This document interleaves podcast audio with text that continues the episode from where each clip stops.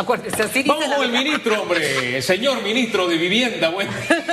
Mire, ministro, yo le voy a explicar. Usted ha visto Rápido y Furioso, ¿no? Sí. La sí, versión 1 a la última, la última nunca va a superar la 1. Por eso es la versión 7. ¿Cómo me le va? No, no, yo soy la versión Bien. 1 para mi ¿Cómo esposa. Sea seria. No, no, no, no, Y de, no, no. y de otra, Eh, que mejor no le digo ahí lo que escribe. Sea serio, ni siquiera Vio. le voy a dar con Oye, el va a dañar el celular, sea No seria. importa, pero se merece un trancazo. Señor Vamos. ministro, gracias por estar con nosotros. Usted se ríe, ¿vio? No, es que este programa tiene esa particularidad que dentro de lo serio también hay un ingrediente Claro. eh, de humor, ¿no? Porque la vida es muy agitada, bueno. muy estresante. Sí, Tenemos sí. que sonreír más Él a dice que pesar hay de que todo. reírse de la vida antes que la vida se ría de ti. Así es, Totalmente. ministro. De eso Mire, se trata. Tuvimos unos, unos días complicados con el tema de, de las lluvias. De hecho, justo uno se pone a pensar en vísperas del 10 de noviembre, se da todo este tema en la región de Azuero.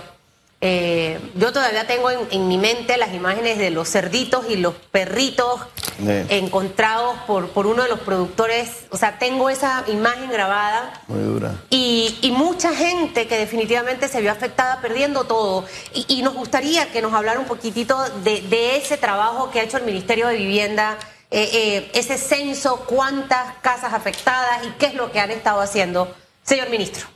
Sí, gracias Susan, Hugo, y a los que nos escuchan y nos ven.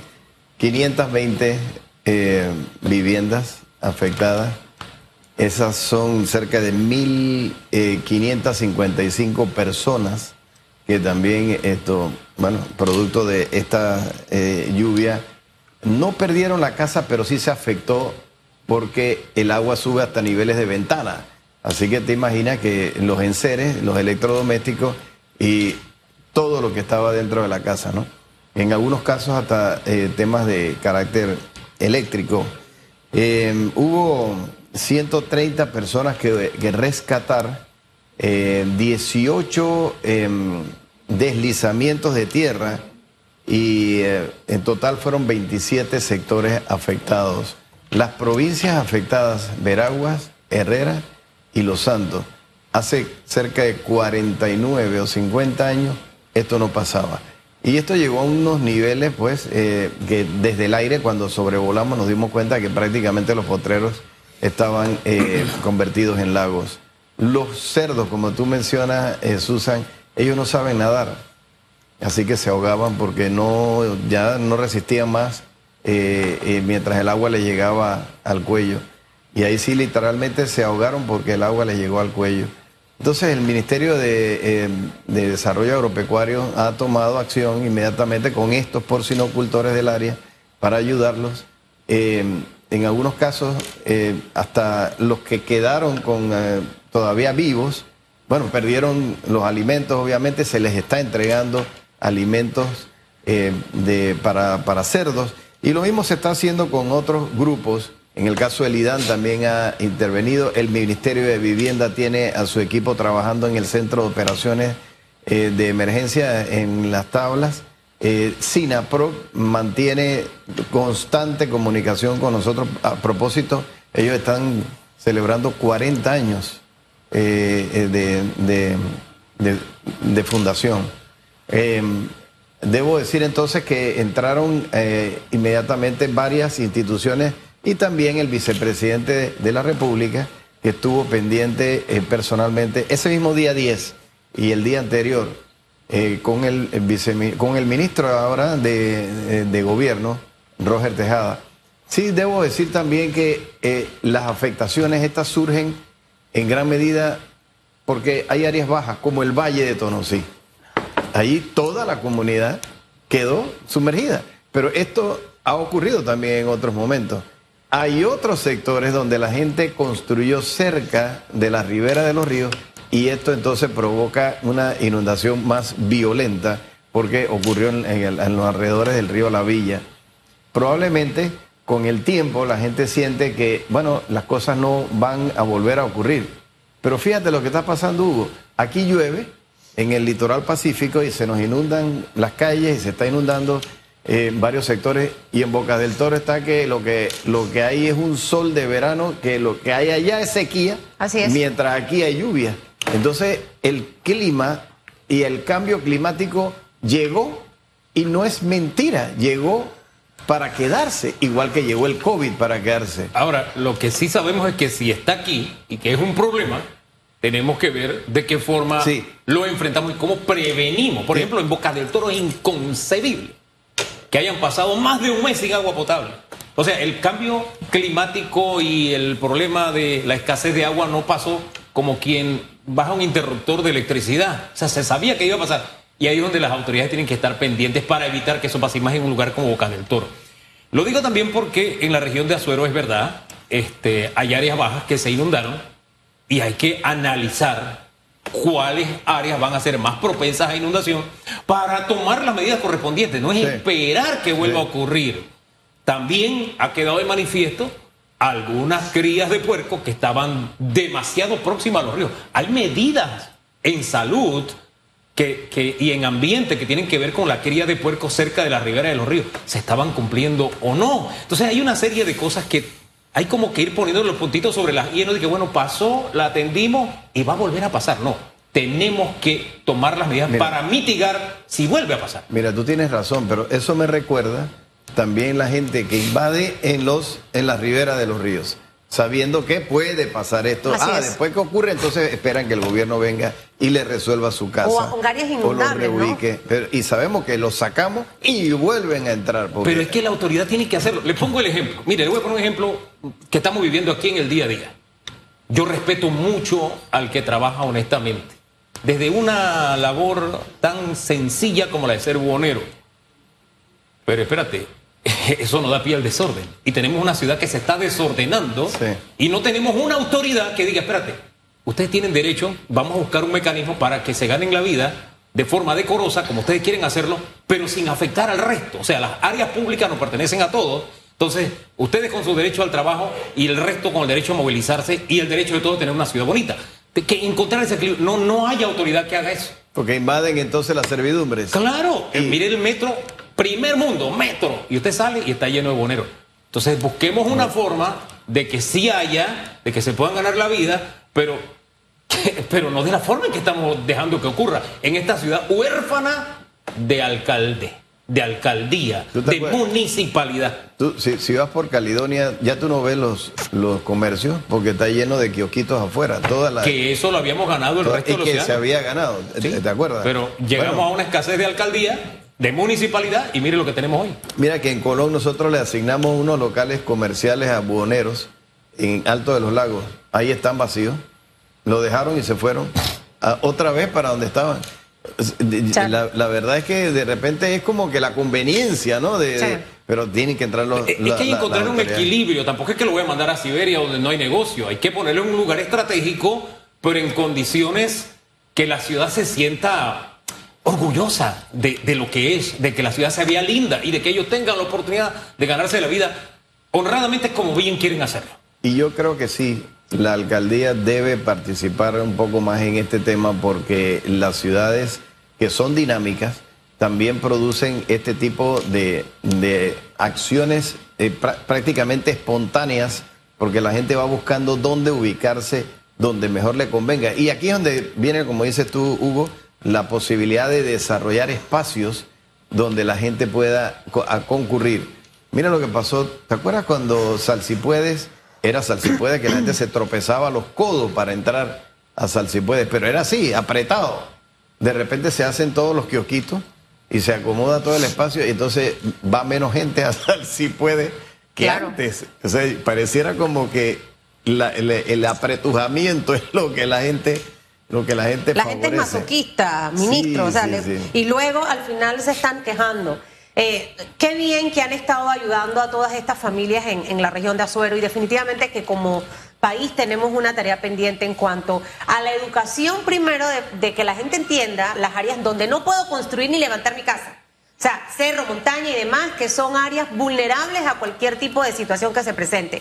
Pero por otro lado, y antes de que se vaya, Quiero abordar un poco el tema de los PH. La semana pasada estuvimos conversando con la presidenta de la Asociación de, de PHs de Panamá, Sí. la anterior semana con uno de los capitanes del cuerpo de bomberos. Sí. Y, este tema, eh, eh, ministro, donde entran muchos elementos en la mesa. Lo primero, ¿qué seguridad tenemos que esos permisos de construcción realmente eh, eh, cumplen ese papel? Porque una promotora puede entregar que construí con PVC, con ta, ta, ta, ta, ta, ta, pero luego cuando está en la ejecución no había esa pieza o me salía más costosa, yo la cambio. Y, y, definitivamente que ya cuando un trabajo está avanzado, ¿cómo voy a supervisar realmente que esas tuberías van dentro de la pared? Y supervisar todas las construcciones de Panamá, eso sería una locura y eso no se puede hacer. Imposible. Eso por un lado. Lo segundo, que luego yo entrego este PH a, una administración, ya sea de, la constructora o ya sea de los inquilinos, y empiezan a salir todos este, estos temas de fuga de gas, que es el día a día de todos los pH. De ver, ah, no está fallando esto, está fallando lo otro. ¿Cuán avanzado estamos en cuanto a este tema? Yo planteaba aquí la posibilidad de que Panamá como Colombia tenga el servicio de gas subterráneo, que es muchísimo más seguro, habría que hacer una gran inversión. Eh, y, saber realmente cuántos pH tenemos, porque la presidenta nos decía que esa estadística no existe. Le he metido como tres o cuatro cosas para que usted nos responda. Son como tres mil pH que hay en el, en, la, en el país, porque es que ahí no solamente en la ciudad capital, eh, están regados por todo el país. Pero independientemente de eso, Susan, tú acabas de hablar de algo muy importante, la fuga de gas. Cuando se entrega en un edificio y se hace la prueba de hermeticidad, los bomberos lo que hacen es que certifican que otro, que no son los bomberos, otro, fíjate, un tercero que está preparado y está capacitado y está certificado para eso, son firmas que han sido escogidas para eso, han hecho la prueba de hermeticidad y ellos solamente lo que hacen es que certifican que eso fue realizado. Alguien se tiene que hacer responsable de eh, un trabajo mal hecho. ¿Es a quién? Aquel, aquel que, que lo hizo o el que certificó. Pero mira lo que está ocurriendo. Vamos a suponer, tú me, seguramente esto, tiene que, esto te tiene que hacer lógica, ¿no? En cualquier edificio, en cualquier apartamento, de repente yo quiero poner ahora un calentador a gas. En mi apartamento.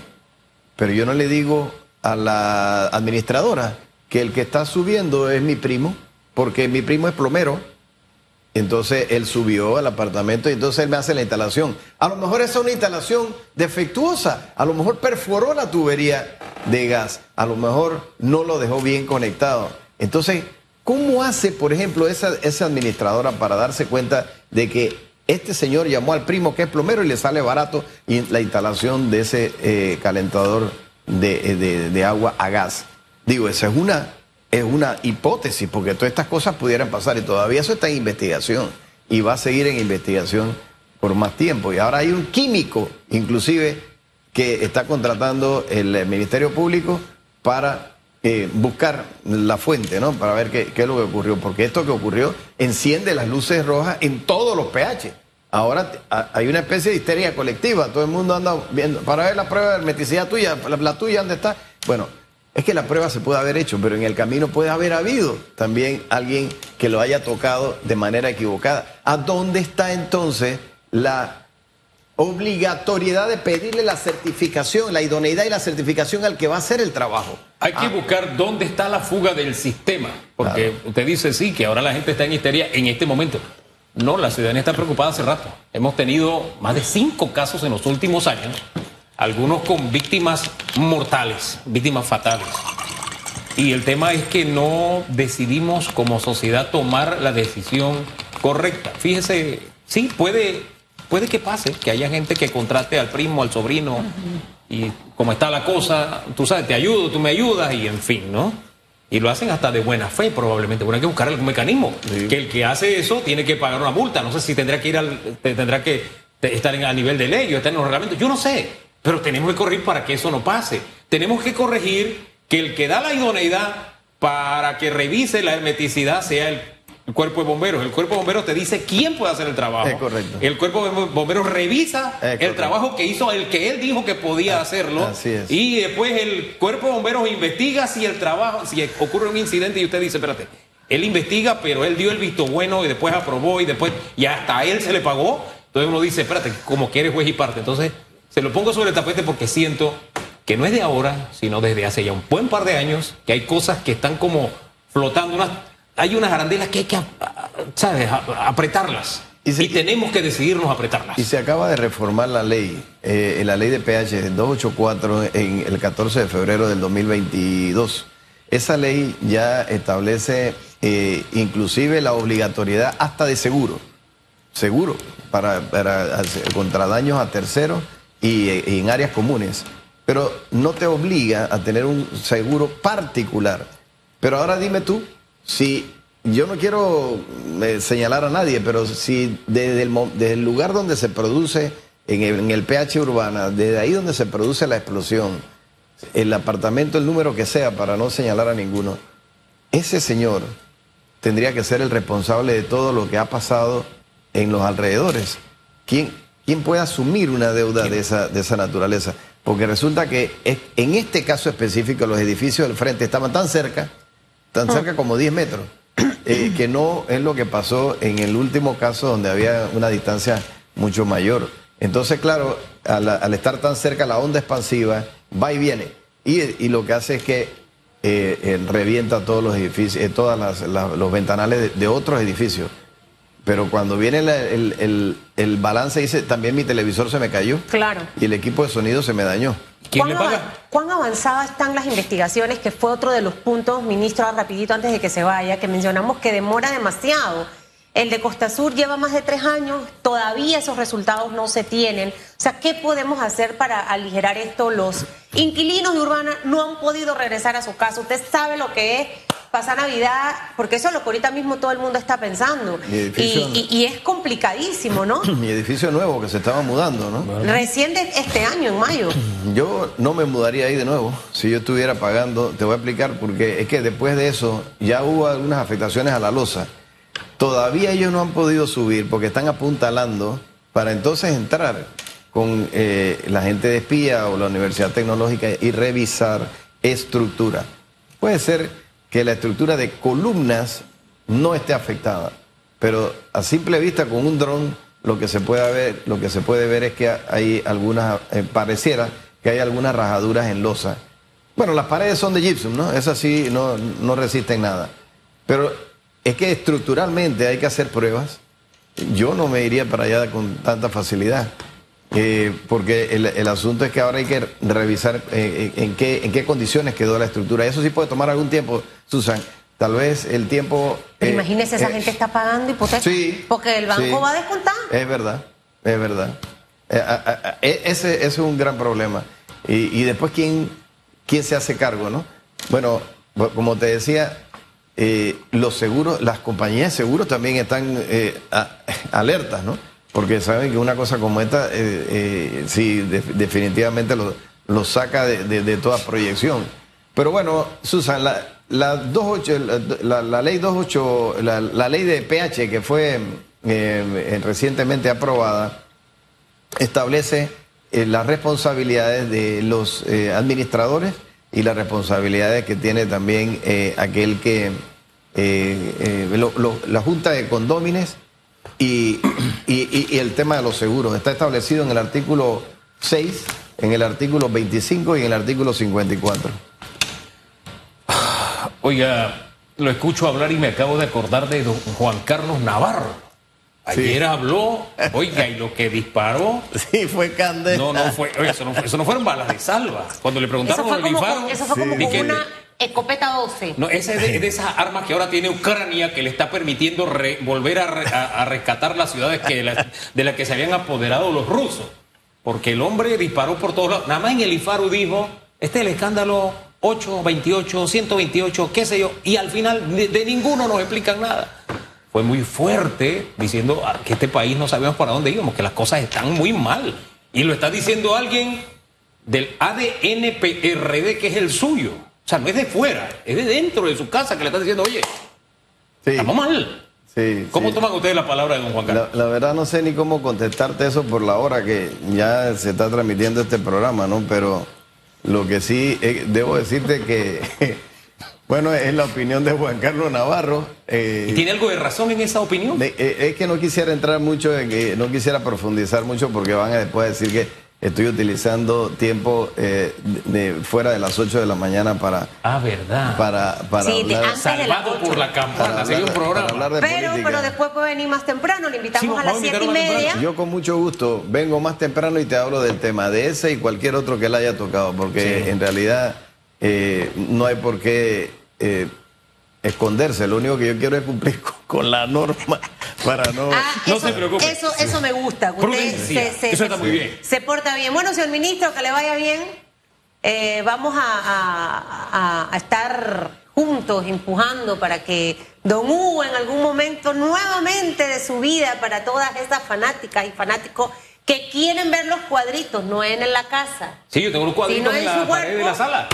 Ahí Ahí los tengo y con bastante. el señor para que eh, se baje, ¿no? De, de- de de nivel 7 al 1. Yo no le quiero mostrar las cosas que me escriben porque. No, no, no, no, no, no, no. Mire, eso es, y cuando uno se va a la foto y ve lo que es, no, hombre, Hugo, no haga eso. Pero, Susa, ¿tú piensas que él no recupera del 7 al 6 o al 5? No. Puede recuperar, el hombre puede recuperar, la esposa Mire. le llevó ayer batido de apio, ¿con qué cosa era? No, y me llevó, hablemos de hoy. Hoy me llevó de piña con banano y no sé qué más, pero estaba delicioso. Está cuidándolo, está tratando, ella está ella me diciendo, cuida. necesito que regrese ese Hugo. 8 de la mañana, ella necesita una inspiración en ella- su ella casa. está cuidando a el Hugo que está. cualquier hora del día que cuando vea a ese hombre ella diga, oh, wow, mi esposo. 8.35 minutos de la mañana. Deje de mirar si apareció No, la que usted vio- pareja. usted vio Vamos a la pausa, señor ministro. los Usted se puede retirar. Gracias, saludos. Chao, cuídese. En breve regresamos con más de Radiografía.